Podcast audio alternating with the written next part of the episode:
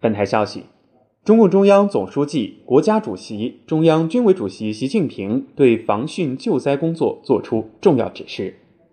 习近平指出，近日受台风杜苏芮影响，华北、黄淮等地出现极端降雨过程，引发洪涝和地质灾害，造成北京、河北等地重大人员伤亡。习近平要求各地要全力搜救失联被困人员。做好受伤人员救治和遇难者家属安抚工作，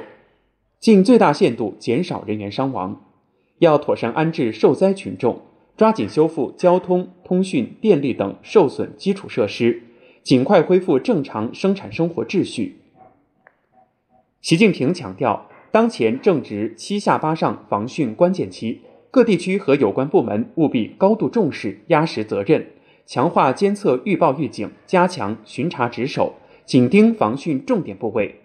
落实落细各项防汛措施，全力保障人民群众生命财产安全和社会大局稳定。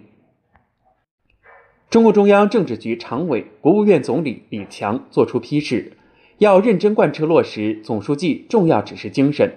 国家防总、应急管理部、水利部等全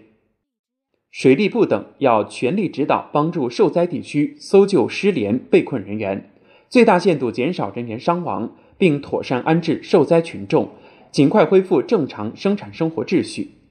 各有关方面要进一步加强监测预警和巡查值守，落实落细、落细、落实落细各项防汛防台措施，切实保障人民群众、人民切实保障人民群众生命财产安全。